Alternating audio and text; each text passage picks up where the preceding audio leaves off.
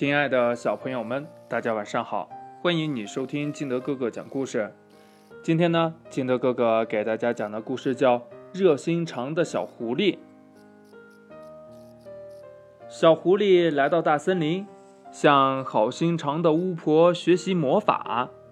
小狐狸学的可认真了，每天从早到晚都背咒语，有时候呀，连吃饭都忘了。小狐狸背呀背呀，终于有一天，小狐狸学好了魔法，告别了巫婆。小狐狸呀，回家了。这一天呢，小狐狸正在院子里种葡萄，忽然呢，听到了小猴子慌忙的喊：“不好啦，不好啦！小羊被大灰狼抓走啦！”一会儿，小猪、小兔子。还有许多的小动物们都跑了过来，羊妈妈急得直掉眼泪呀。小动物们着急地问小猴：“小羊被抓到哪儿去了？”小猴急得直跳，抓耳挠腮地说：“哎，我看见大灰狼抓着小羊就跑回家去了，我们快去救他吧，晚了呀就来不及了。”小猪说：“呀，嗯。”呃，可是我们这么多人，都打不过大灰狼啊！呃，这这这怎么办呢？还是呀，这小猴子机灵，脑瓜子一转，就想起了小狐狸，然后说呀：“诶，小狐狸不是学过魔法吗？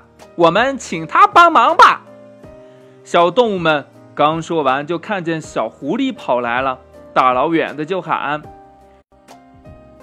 嘿，大家听到了吗？快带上工具，跟我去救小羊吧！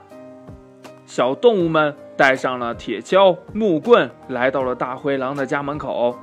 小狐狸念起了咒语，大灰狼呢，正高兴的一边磨着刀，一边想呢：“啊！” 小肥羊真美味呀，呵 呵哎，又有一顿美餐喽。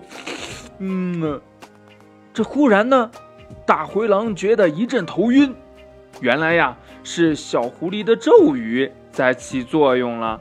小动物们趁机冲进去，打伤了大灰狼，救出了小羊。这小狐狸呀，成了小动物们的最好的朋友。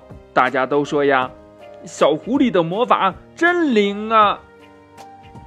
故事讲完了，亲爱的小朋友们，大灰狼仗着自己高大就欺负小伙伴，小动物们团结起来，用大家的智慧和力量打败了大灰狼，救出了小山羊。小朋友们呀，我们平时也一定要团结友爱，相互帮助哦。好了，亲爱的小朋友们，今天的故事呢就到这里。喜欢听金德哥哥讲故事的，欢迎你下载喜马拉雅，关注金德哥哥。